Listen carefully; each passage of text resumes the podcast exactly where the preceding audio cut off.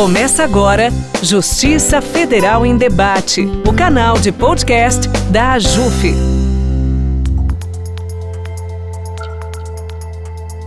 Olá, ouvinte. Eu sou Ana Carolina Vieira de Carvalho, juíza federal da Vara Única de Magé e também coordenadora do Centro de Inteligência da Seção Judiciária do Rio de Janeiro.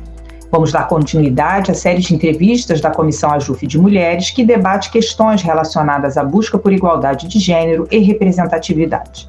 No episódio de hoje, falaremos sobre gênero e meio ambiente, o que é e como surgiu o ecofeminismo. Eu converso para isso com a filósofa e educadora ecofeminista Daniela Rosendo, que é doutora e mestre em filosofia, além de graduada em direito, com experiência no terceiro setor e na docência no ensino superior. Ela realiza atualmente um estágio pós-doutoral no programa de pós-graduação em filosofia da Universidade Federal de Santa Catarina e dedica-se a Quilting Educação e Filosofia Artesanal, um projeto voltado ao florescimento humano, individual e coletivo. Daniela é ainda pesquisadora em núcleos de diferentes universidades brasileiras, participa de redes nacionais e internacionais e é autora de livros e artigos, dentre eles a obra Sensível ao Cuidado, uma perspectiva ética ecofeminista. Daniela, seja muito bem-vinda ao nosso podcast. É uma honra tê-la conosco. Olá, muito obrigada. Eu me sinto muito honrada também com o convite.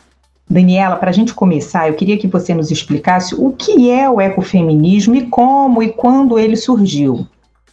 O ecofeminismo abrange um conjunto de teorias e práticas que se relacionam com os estudos feministas, ambientalistas e animalistas, ou seja, né, em torno desse conceito, que, como a gente vai ver daqui a pouco, não é só um conceito, né, mas ele está relacionado também com um conjunto de práticas, nós estamos olhando ao mesmo tempo para essas diferentes temáticas feministas, ambientalistas e animalistas, que geralmente são tratadas e olhadas de maneira separada, distintas, ou ainda juntando uma ou outra, mas de maneira muito superficial. Então, comumente, os ecofeminismos traçam essa relação entre esses diferentes campos a partir da teoria da dominação, é, que mostram a conexão entre as diferentes formas de opressão das mulheres, dos animais e da natureza. E é em razão da influência de distintas correntes feministas que o ecofeminismo também precisa ser visto de forma plural.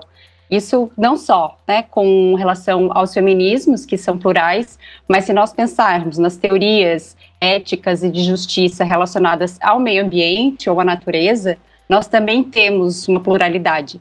Então, por isso nós normalmente falamos, né, entendemos que é mais adequado compreender que há ecofeminismos no plural.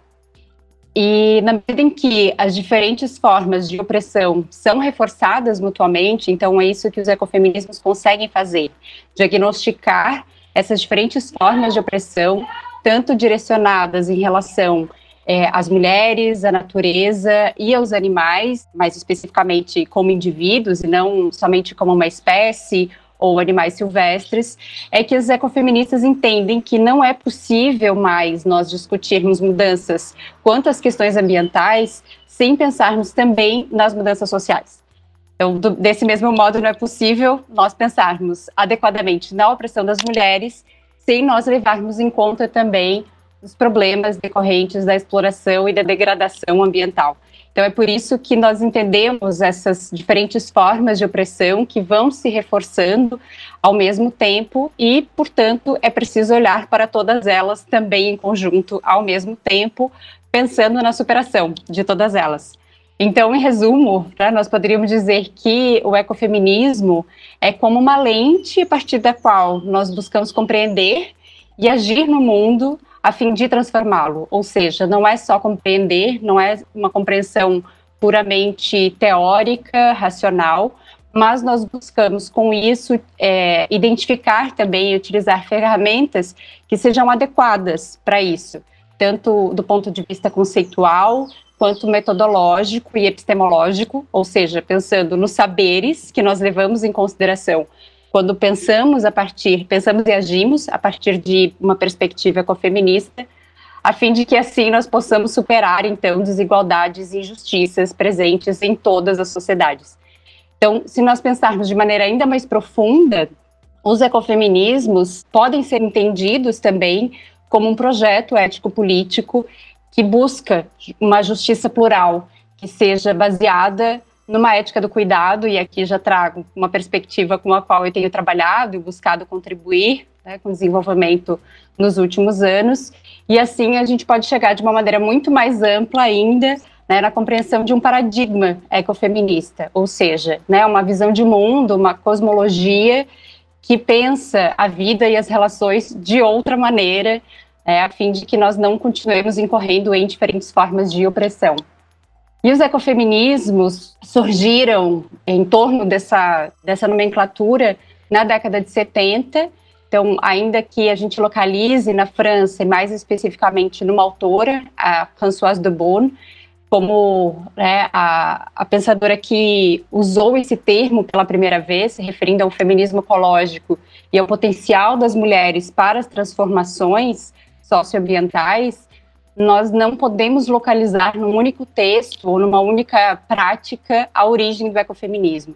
Então, existem esses dois é, lugares a partir dos quais eles surgem, ou seja, tanto teórico quanto prático, é, simultaneamente. Então, ele vai surgindo como uma temática e uma consciência que vai sendo trazida e debatida em diferentes espaços, em diferentes localizações geográficas, e tanto a partir de mulheres intelectuais que estavam pesquisando, que eram feministas e que trabalhavam com a questão ambiental, e que começaram a sentir a necessidade né, de, de, de ser críticas a essas diferentes teorias e mostrar a necessidade de pensar em conjunto sobre as questões ambientais e feministas, e aí a gente tem mais um desdobramento depois, que são as ecofeministas que vão, como já falei, trabalhar com uma perspectiva animalista também, levando em consideração todo o uso, a né, exploração dos animais para fins humanos. No início, elas eram identificadas como a Care Adams, por exemplo, como ecofeministas vegetarianas ou como um ecofeminismo vegetariano, por conta de trazer essa problemática em relação ao consumo de animais né, não só de carne, das carnes, mas da exploração dos animais para alimentação. Nesse caso, entra não só a carne, mas também ovos, leite, mel e todos os outros derivados de origem animal, como também o uso no vestuário, entretenimento, pesquisa e outras maneiras ainda possíveis. Então, tem tanto essa origem teórica, quanto tem também, nessa mesma época, ali na década de 70, uma origem prática a partir dos movimentos sociais liderados por mulheres que vinham fazendo esse enfrentamento em relação aos problemas ambientais, a devastação e exploração ambiental. E nós temos na Índia um movimento típico como uma grande referência nessa época, e também no Quênia, né, o movimento Green Belt Movement, que foi liderado pela Wangari Maathai, que também pensava nessa questão, né, que relaciona mulheres, gênero e meio ambiente. Então, são esses os lugares a partir dos quais os ecofeminismos surgem lá na década de 70 e vão se desenvolvendo, quando na década de 90 já existe uma produção teórica mais densa, né, 20 anos ali já de reflexão e de construção teórica, e, enfim, atualmente nós podemos dizer que continuam existindo muitos ecofeminismos no plural, né, e nós temos desenvolvido bastante, em especial aqui no Brasil, um ecofeminismo que é também antiespecista e descolonial, ou seja, que leva em consideração os aspectos né, dessa construção a partir daqui, da nossa região, da nossa realidade histórica e presente, pensando na necessidade de um movimento interseccional que olha, né, a partir do sul global, que olha para todas as diferentes formas de opressão que a gente vem vivendo, né, tanto grupos né, oprimidos humanos, quanto outros que não humanos também, ou seja, animais e natureza. Daniela, eu ia justamente perguntar para você como funciona, né? Como e onde estão essas discussões e práticas ecofeministas no nosso país, né? Como, como tem funcionado isso, como tem sido, como eles fazem é, justamente essa ligação entre essa teoria e prática ecofeminista e a nossa realidade aqui do nosso país. Do mesmo modo como nós pensamos sobre origem, poderia pensar sobre essa questão de pensar como e onde estão essas discussões e práticas ecofeministas a partir desses dois lugares, não é? Tanto do teórico quanto prático, ainda que eles não sejam excludentes, né, ou não se separem, porque é algo que realmente diz respeito à praxis ecofeminista, ou seja, essa relação intrínseca entre a teoria prática o pensamento e a ação. Mas, como existem também esses diferentes grupos que trabalham com essas temáticas, entendo que é didático também nós fazermos essa distinção. Então, no âmbito teórico, nós poderíamos afirmar que ainda existe pouca representatividade no espaço acadêmico das temáticas ecofeministas, apesar de já termos né, publicações de livros, artigos, com o aumento né, do, do interesse da produção intelectual e acadêmica nessa temática, principalmente nos últimos anos. É, mas ainda em relação a outras temáticas, ou aos feminismos de maneira mais ampla, os ecofeminismos ainda têm pouca representatividade. Uma exceção que eu acho importante ressaltar é o trabalho e a obra, né, pensando né, em toda a produção ao longo de décadas da filósofa e da teóloga feminista brasileira, Ivone Gebara, que é uma referência da teologia da libertação aqui na nossa região latino-americana, portanto, ela não é importante só aqui para o Brasil, mas em relação a todo o diálogo né, e toda a construção que ela faz de impacto na região. É, e a Ivone Gebara é reconhecida como uma, uma ecofeminista, e como ela já falou para nós numa entrevista, é, não foi um termo que ela reivindicou para si, mas ela passou a ser identificada por outras pessoas como uma ecofeminista, na medida em que ela começou a relacionar as temáticas de gênero, e ambiental. É, e em determinado momento ela disse que olharam para ela e disseram: Você é ecofeminista. E ela passou a se identificar como tal também. Então, como eu falei, nessas décadas, é, ocupando esses diferentes espaços da filosofia e da teologia, mas pensando também para além dos humanos, ou seja, pensando para além das questões sociais, a Gebara é uma referência importantíssima para nós, né, no que tange desafiar né, o eurocentrismo, o androcentrismo e também o antropocentrismo, que são presentes na teologia dogmática, né, mas também na filosofia, e ela vem defendendo, né, há décadas, como eu falei, uma transformação do modo de perceber e de viver né, em diferentes contextos e realidades. Né? Então, ela tem olhado muito para os grupos que são marginalizados ou subalternizados e como existe essa desproporção entre esses grupos e outros privilegiados em relação aos impactos que sofrem com os problemas socioambientais. Então, como falei antes também, né, nos últimos anos a gente tem conseguido identificar o interesse aparentemente crescente pelos ecofeminismos, tanto nos espaços acadêmicos e de produção de conhecimento, né, então nas universidades. Então a gente percebe o aumento da literatura ecofeminista em dissertações e teses né, de pós-graduação, em estrito senso, mas também um movimento é, crescente em relação aos movimentos sociais mesmo, né, que tem trazido para a sua prática esses conhecimentos e essas ferramentas, eu diria, para pensar né, a partir de uma visão ecofeminista e a partir disso traçar estratégias para alcançar né, as relações que não incorram nesses diferentes tipos de opressão. Mas no âmbito prático, né, que é outra dimensão dos ecofeminismos, nós percebemos também, né, conseguimos identificar é, um histórico de luta das mulheres brasileiras e latino-americanas que se organizam, né? E a gente pode identificar então o movimento de mulheres campesinas em defesa da agroecologia, também né, a Marcha das Margaridas, que é um movimento socioambiental unificado de mulheres do campo de todo o Brasil, que tem, né, composto por uma diversidade de, de formas de vida no espaço rural. E apesar de elas não se denominarem ecofeministas, nós podemos identificar princípios e práticas ecofeministas.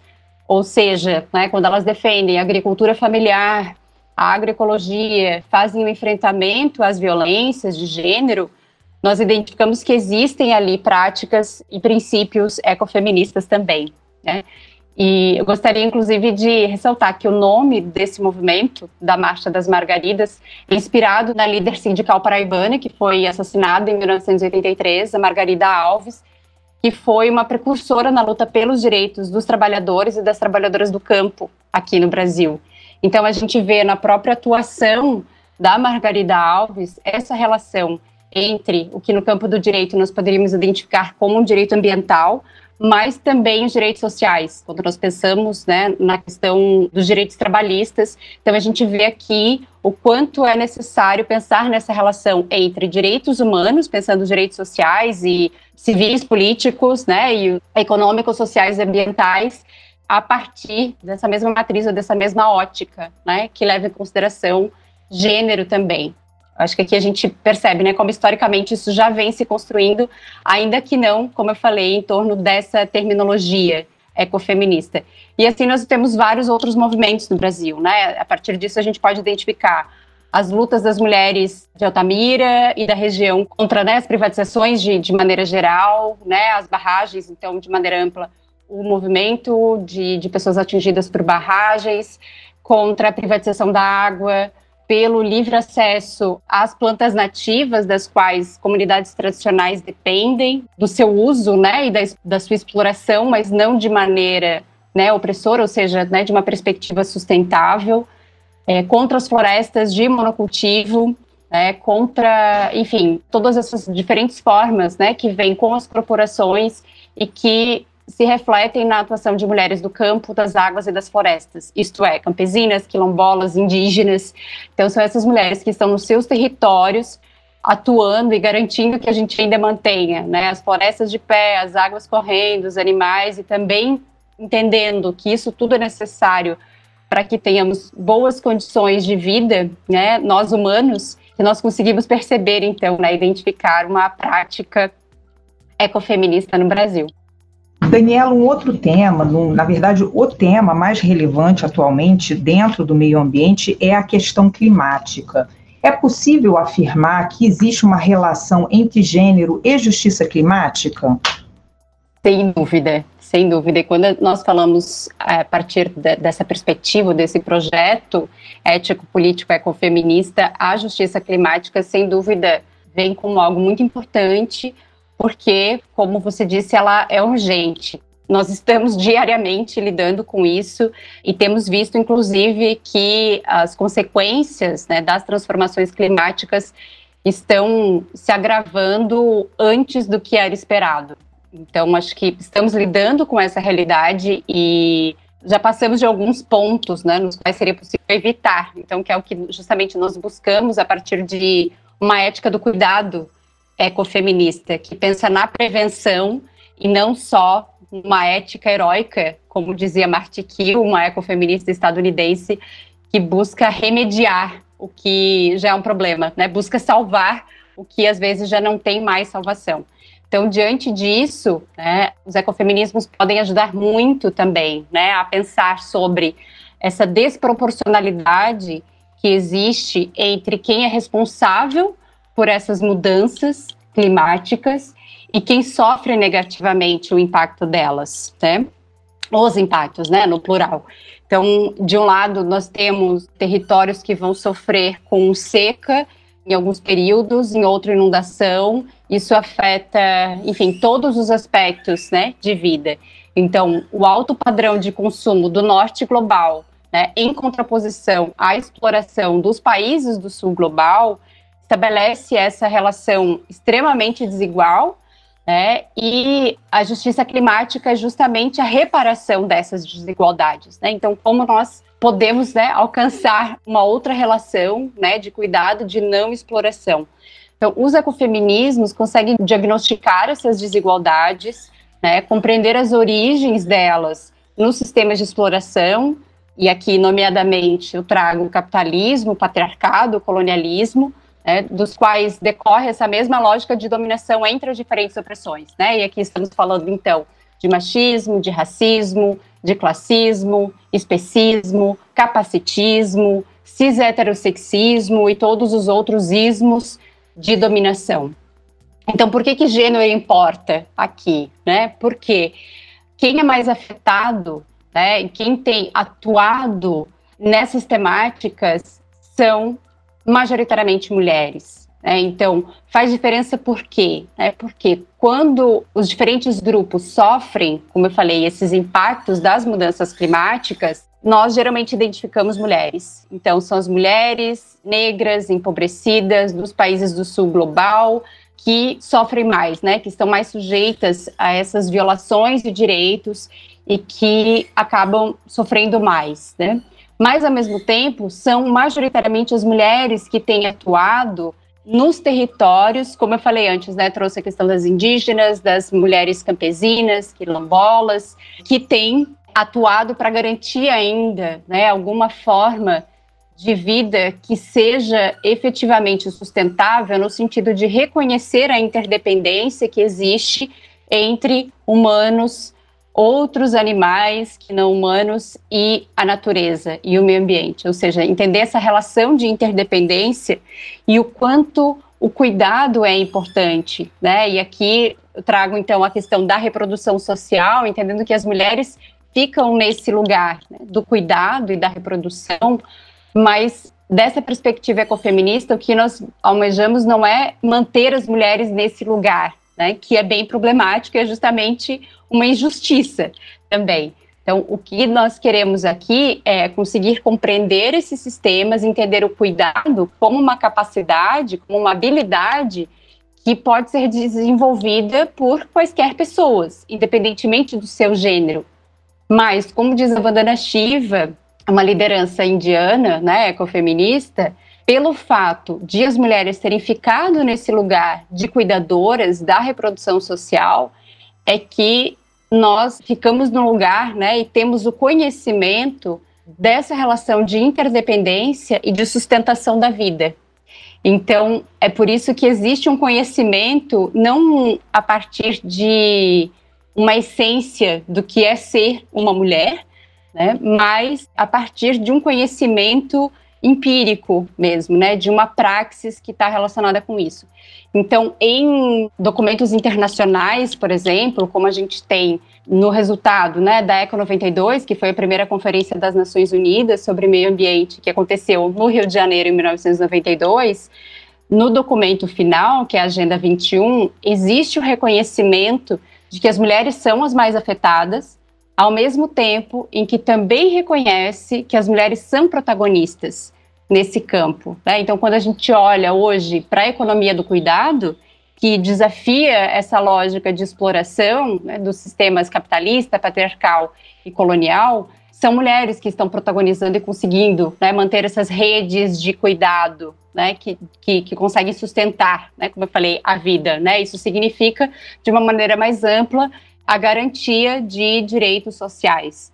É, e isso aconteceu e foi reafirmado 20 anos depois, na, na, conferência seguinte da ONU, a Rio em 2012. Então, a gente teve mais uma vez protagonismo das mulheres pela justiça socioambiental e além da incidência das mulheres na conferência oficial da ONU, paralelamente houve também o Território Global das Mulheres, que foi um espaço de articulação a partir do qual movimentos de diversos lugares fizeram também essa incidência e mostraram, né, fizeram toda essa crítica né, ao racismo, ao machismo, ao classismo e a necessidade de nós romper efetivamente com os sistemas de exploração e construir um outro modo de viver que viabilize a vida né, e não seja contrário a ela e a vida de uma maneira bastante plural. Daniela, ainda nessa esfera internacional, global, como os ecofeminismos, como essa abordagem ecofeminismo poderia contribuir com a agenda de sustentabilidade, né? essa agenda constante dos Objetivos de Desenvolvimento Sustentável, os ODS das Nações Unidas. Bom, eu acho que a gente pode fazer essa ponte, né, entre esses eventos, né, que, que aconteceram no âmbito da ONU, Eco 92, Rio mais 20, e pensar nessa agenda de sustentabilidade, né, que hoje se traduz pelos Objetivos de Desenvolvimento Sustentável. Eu acho que, em primeiro lugar, os feminismos permitem identificar os limites dessa agenda, ainda que reconheça a importância dela né, e do diálogo que existe internacionalmente em torno dessa temática. Né? Mas é preciso mostrar os limites desse modo de atuação. Isso vai principalmente né, em mostrar os limites da economia verde, pautada né, por uma ideia de desenvolvimento sustentável que não rompe com os padrões de opressão, é, e que coloca no mesmo patamar a noção de desenvolvimento que se sustenta a partir de uma base exploratória, como ela já vem acontecendo há séculos no sistema capitalista, e a sustentabilidade, como se isso fosse compatível. Então, é preciso aprofundar essa compreensão do que é a sustentabilidade para então pensar que tipo de desenvolvimento é possível ou não, né? Ou se é preciso pensar numa outra maneira, né, de continuarmos existindo e pensando numa ideia de progresso que leve em consideração todas as formas de vida. Então, nós temos hoje, né, muitos outros campos, tanto teóricos quanto práticos, né, que reconhecem a existência de outros povos, né, de outros grupos que, de fato, vivem de outra maneira né, e que nos fazem repensar essas noções de desenvolvimento e progresso, né, e também de sustentabilidade. Então, esse seria um primeiro ponto, né, da crítica aos limites de propostas que não vão na raiz desses problemas, né, que não são radicais nesse sentido, né, a radicalidade de buscar, né, a origem dessas desigualdades e das opressões, e aí a partir disso, então, pensar numa construção né, que seja realmente alternativa a tudo isso. Então, esse seria um primeiro ponto, né? Pensar, então, como, como romper, né? E o quanto os Objetivos do Desenvolvimento Sustentável, os ODS, apresentam esses limites, porque, de fato, não rompem com os sistemas, né? E, além disso, eles também colocam direitos, né, que são universais em, em termos de metas, o que pode ser bastante problemático também.